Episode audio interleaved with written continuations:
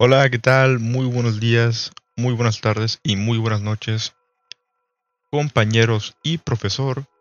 Mi nombre es Miguel Ángel Reyes Muñoz y yo les hablaré sobre la espléndida e inigualable cultura olmeca.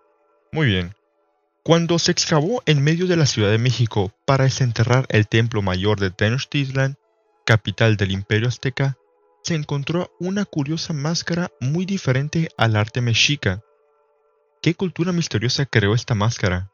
De hecho, es una cultura tan antigua para ellos como para nosotros lo puede ser el Imperio Romano, pero siendo esta portadora de más incógnitas por tratar. ¿Cuál es su origen? ¿Qué les pasó? ¿De dónde provinieron los olmecas?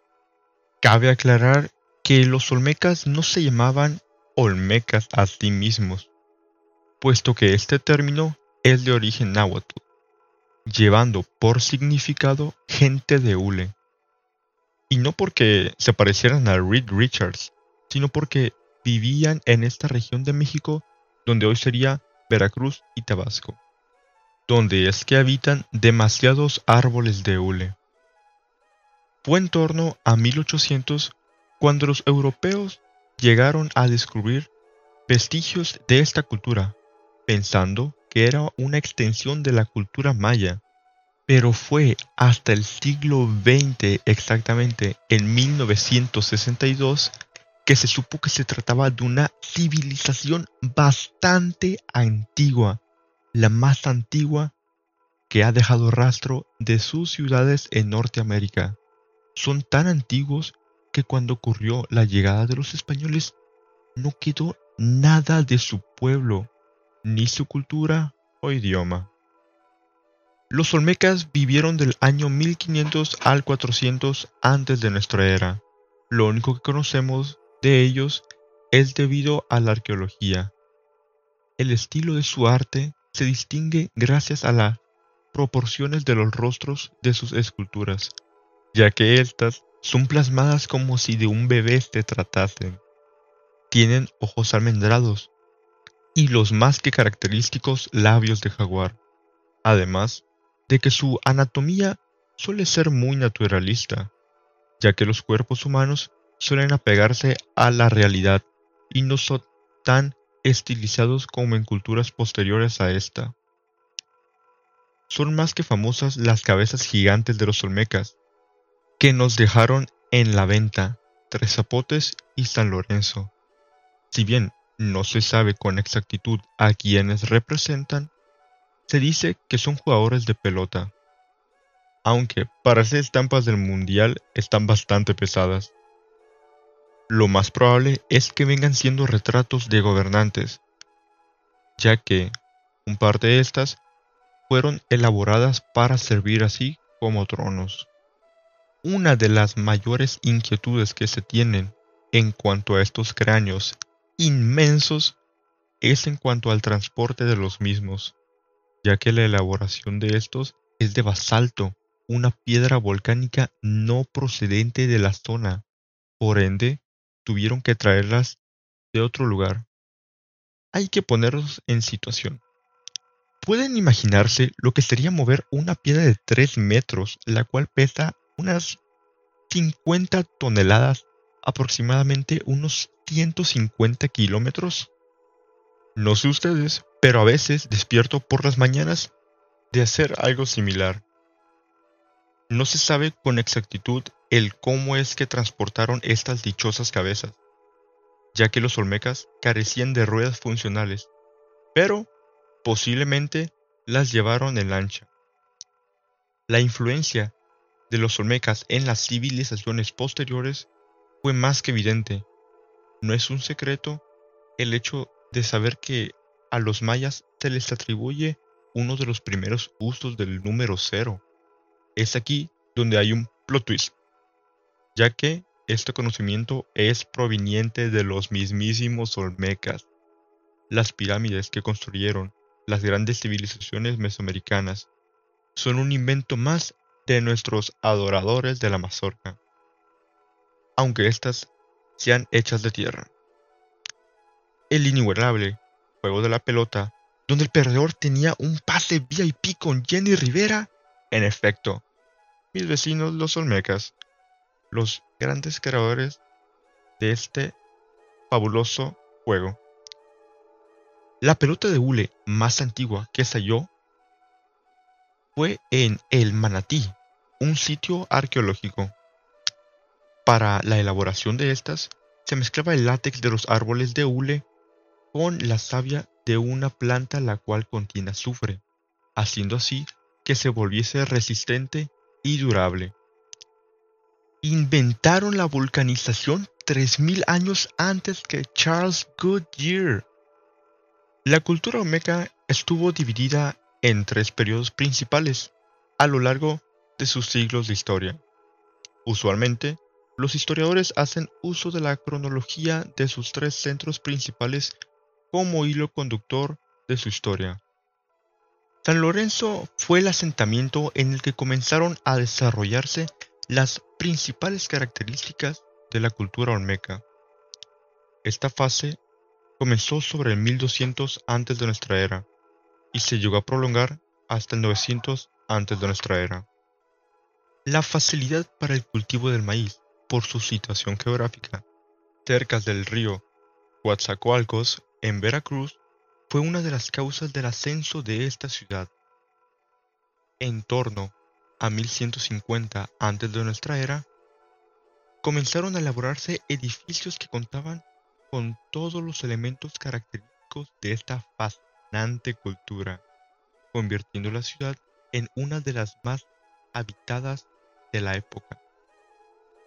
En el año 900 antes de nuestra era, la ciudad fue atacada. Al haber ocurrido esto, muchos de sus edificios fueron destruidos, otros sobrevivieron enterrados, mientras que algunas estructuras ceremoniales fueron a la venta. Tras el abandono de San Lorenzo, el centro ceremonial la venta procedió a ser la ciudad más poderosa entre los olmecas. Esto manteniéndose hasta el año 400 antes de nuestra era. La venta fue el centro ceremonial más importante que llegó a tener la cultura olmeca. La ciudad fue construida en el estado de Tabasco, en el lugar que hoy ocupa el municipio de Huimanguillo. En su mejor momento, llegó a contar con 18.000 habitantes. Muchos habitantes del asentamiento destruido emergieron a la venta, algo que provocó incluso cambios en el curso de algunos ríos. Fue en este centro ceremonial, en el 800 antes de nuestra era, donde los olmecas comenzaron a construir las primeras pirámides en Mesoamérica. Entre estas destacó la llamada Gran Pirámide, levantada en el periodo de mayor resplandor de la ciudad. Sobre el 400 antes de nuestra era, la venta comenzó a perder su posición como principal centro ceremonial olmeca. Ese puesto pasó a ser ocupado por tres zapotes. Sin embargo, esta ciudad no alcanzó el desarrollo de las anteriores, ya que la cultura olmeca se hallaba en una decadencia, así como quisiera que decaiga el precio de la tortilla en México. En cuanto al fin de la cultura olmeca, esta etapa de decadencia se prolongó hasta el año 31 antes de nuestra era, cuando fue que comenzó el periodo preclásico. Hay diversas hipótesis, las cuales explican esta decadencia, sin que exista un acuerdo entre los expertos. Algunos culpan a los fenómenos naturales, los cuales provocaron un descenso de las cosechas, además de que se apunta a un posible terremoto y a la actividad del volcán Los Túctelas como causantes de esa decadencia. Si bien los asentamientos principales de esta cultura se localizaron en el suroeste de los estados de Veracruz y Tabasco, la influencia de esta civilización fue mucho más allá y ha logrado encontrar restos en una buena parte de Mesoamérica, puesto que diversos restos de su cultura se han encontrado en Guatemala, El Salvador, Belice Honduras, Nicaragua. Los olmecas lograron desarrollar una cultura a tal grado que ha sido considerada como la madre de las civilizaciones mesoamericanas. Esto debido a la suma influencia en las culturas posteriores a esta, que se pueden comprobar en las creencias religiosas o en la organización política y social. Las ideas mitológicas, como lo era la serpiente emplumada o la división del universo en niveles, ya estaban presentes en la cultura olmeca. Desde su descubrimiento, ha habido hipótesis de que los olmecas eran provenientes del viejo mundo. Algunos arqueólogos, como Iván van Sertima, pensaron que sus estructuras eran egipcias, pero cuando vieron las narices anchas y los labios gruesos de las enormes cabezas, de inmediato se fueron a la idea de que venían de África, como los buenos clasistas que somos, claro que sí. Además de estas conciencias, no se ha encontrado una evidencia para dichas hipótesis. Incluso se han llegado a hacer estudios genéticos a posibles descendientes y no se llegó a ningún rastro africano. Lo más seguro es que los olmecas fueron descendientes de la primera civilización humana, que cruzó el estrecho de Bering hasta 20.000 años. La religión olmeca recogió todos los aspectos importantes que después aparecerían en las creencias de las civilizaciones posteriores. Se trataba de una religión politeísta con dioses asociados a la agricultura y otros elementos naturales, como los astros o los animales. En el centro de sus creencias se encontraba el jaguar. En efecto, el jaguar que salía en Go Digo Go, todo ese tiempo fue un dios y nunca nos dimos cuenta. Esta deidad animal tiene una vasta importancia en su arte. Las representaciones de este solían ilustrarlo con la boca característica de las esculturas olmecas, con el labio superior sumamente grueso y el inferior hacia abajo. A la par de esto, otros animales que tuvieron una categoría en un estado divino llegaron a ser el caimán o los sapos, puesto que demasiadas veces se mezclaban las partes de varios animales en las estatuas ceremoniales.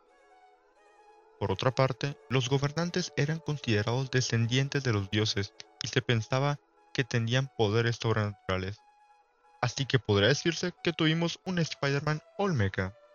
Cabe resaltar una importante relación con el maíz, el cual venía siendo representado en Jade, a la vez estando ligado a la fertilidad agrícola. Una serie de hachas de Jade teniendo incisiones atribuidas en el lugar del arroyo pesquero, ilustra imágenes del dios Olmeca del maíz. Si bien esta divinidad cuenta con diversas formas, el dios Olmeca del maíz maduro usualmente porta una hendidura en su cabeza, de la cual sobresale una mazorca. El maíz fue tan vital para los campesinos olmecas que llegaron a estudiar los procesos de formación de la planta del maíz, plasmando a su vez los momentos del nacimiento, germinación y floración en grabados y esculturas. Con su arte dibujaron el origen del maíz y su brote como planta en la superficie terrestre, llegando así a la más que afirmación de que el maíz no es un simple producto de despensa que solemos ir a comprar al Calimax, sino de que iba mucho más allá. Volviendo brevemente con nuestro dios del maíz, en un lugar que lleva por nombre La Merced, las excavaciones arqueológicas dieron con una escultura, siendo esta la representación del dios del maíz. Anteriormente se comentó que era solamente visto al ente supremo del maíz sin embargo, una de las primeras esculturas del dios del maíz, este viene retratado en forma de grano, con cuatro semillas estampadas en los cuatro lados de su cara y a su vez con una mazorca de la cual brota de su cabeza. Una de las mayores innovaciones que se le atribuye a la cultura olmeca es el desarrollo de un sistema de escritura, el primero en toda Mesoamérica. Esta afirmación está basada en dos descubrimientos realizados en 2002 y en 2006, respectivamente. En ambos casos, se trataba de una serie de símbolos grabados en bloques que fueron datados entre el 650 y el 900 antes de nuestra era. Así pues, estas fechas suponían una antigüedad mucho mayor que la de las primeras escrituras de los zapotecas. Los glíficos descubiertos en 2002 en San Andrés, Tabasco, mostraban una inmensa similitud con los jeroglíficos que después estarían usando los mayas. Por su parte, el llamado bloque de Cascajal, encontrado en 2006 cerca San Lorenzo, contenía 62 símbolos. Aunque el calendario recibe el nombre de México o Maya, en realidad primera versión fue creada por los mismísimos. Este calendario cuenta con dos versiones. La primera de estas siendo la Maya, el mismo calendario al cual le hicieron una película. Película la cual hizo que medio mundo estuviese rezando porque no se acabase el ese mismo. Este calendario medía los ciclos astronómicos, mientras que, por otro lado, teníamos el México, el cual era de uso cotidiano. Ambos casos estaban basados en un año sagrado de 260 días y en un natural de 365 días. En cuanto a la organización social, como ocurre en otros aspectos, la información sobre esta de los Olmecas es bastante escasa, lamentablemente. Es por este motivo casi todo lo que se conoce proviene de los, restos de la interpretación realizada por los expertos. Según las teorías más la sociedad creada por los Olmecas estaba compuesta por varios estamentos Así pues, en su cúspide, una minoría que dirigía la política y la religión. En la base, el resto del pueblo. Algo bastante similar a nuestra sociedad, ¿no lo creen? Uno de los aspectos característicos de esta estratificación social era la imposibilidad de cambiar de clase. La pertenencia a uno de estos estamentos venía marcada por el nacimiento y se permanecía en él hasta la muerte. Lo que se resume en cuentas era de que si nacías en una clase baja, prácticamente procedías a bailar. La misma rigidez se llegó a plasmar en las profesiones. Los políticos se encargaban de gobernar, los sacerdotes de las ceremonias religiosas y el resto de las tareas agrícolas o de construcción. El motivo de este inmovilismo era que, según sus creencias, eran los dioses quienes decidían a qué se dedicaba cada una de las personas. Finalmente, así es como concluye nuestro grandioso tema Olmeca.